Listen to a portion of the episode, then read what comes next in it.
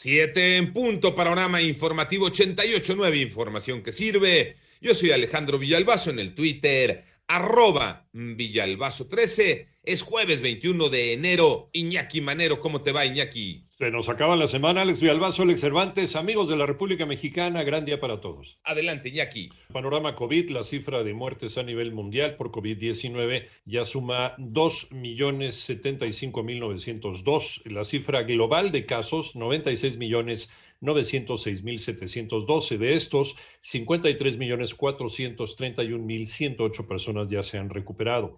Hoy se registró un incendio en el Serum Institute of India, el mayor fabricante de vacunas del mundo, donde en este momento se producen millones de dosis de la vacuna contra COVID-19 desarrollada por AstraZeneca y la Universidad de Oxford.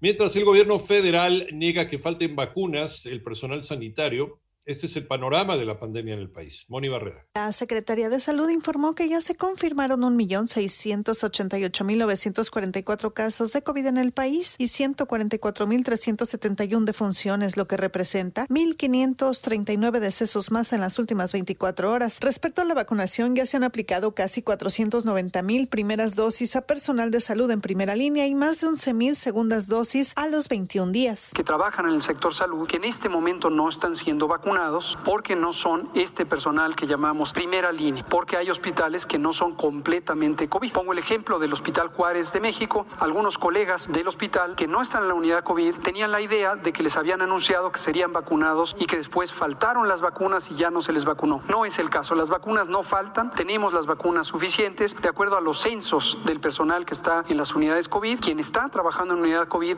va a ser vacunado. Así lo dijo Hugo López Gatel, subsecretario de Prevención y Promoción de la Salud en 889 Noticias, Mónica Barrera. Y recuerda que puedes consultar más acerca de este y otros temas. Por favor, visita nuestra página www.889noticias.mx. La Comisión para la Verdad y Acceso a la Justicia para el caso Ayotzinapa presentará una denuncia penal por la filtración del expediente del caso sobre los normalistas desaparecidos publicado en medios.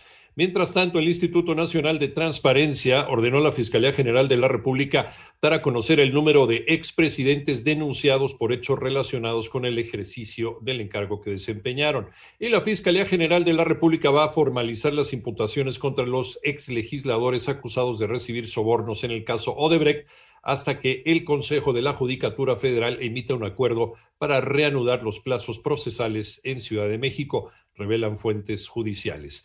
Y el cambio de gobierno en los Estados Unidos renovó el optimismo para autoridades hacendarias en México. María Inés Camacho. El secretario de Hacienda, Arturo Herrera, consideró que el nuevo presidente de Estados Unidos, Joe Biden, permitirá aprovechar en toda su potencia el acuerdo comercial TEMEC, claro, una vez que se controlen los contagios y decesos por el COVID-19. Lo escuchamos en voz de traductora. Y antes de la COVID finalizamos el nuevo acuerdo de libre comercio con Estados Unidos y Canadá. El acuerdo ha sido muy bueno y así, pero no lo hemos podido utilizar en todo su potencial, por lo tanto estamos esperando poder trabajar con ello lo anterior al participar en un foro de perspectivas crediticias 2021 en América Latina organizado por la calificadora Fitch Ratings, en donde admitió que la caída de la economía principalmente por la pandemia el año pasado oscilará entre menos 8.4 y 8.5% y confió en que la recuperación en gran parte dependerá de la que tenga nuestro principal socio comercial que es Estados Unidos porque recordó los ciclos económicos de ambas naciones están estrechamente relacionados. Para 88.9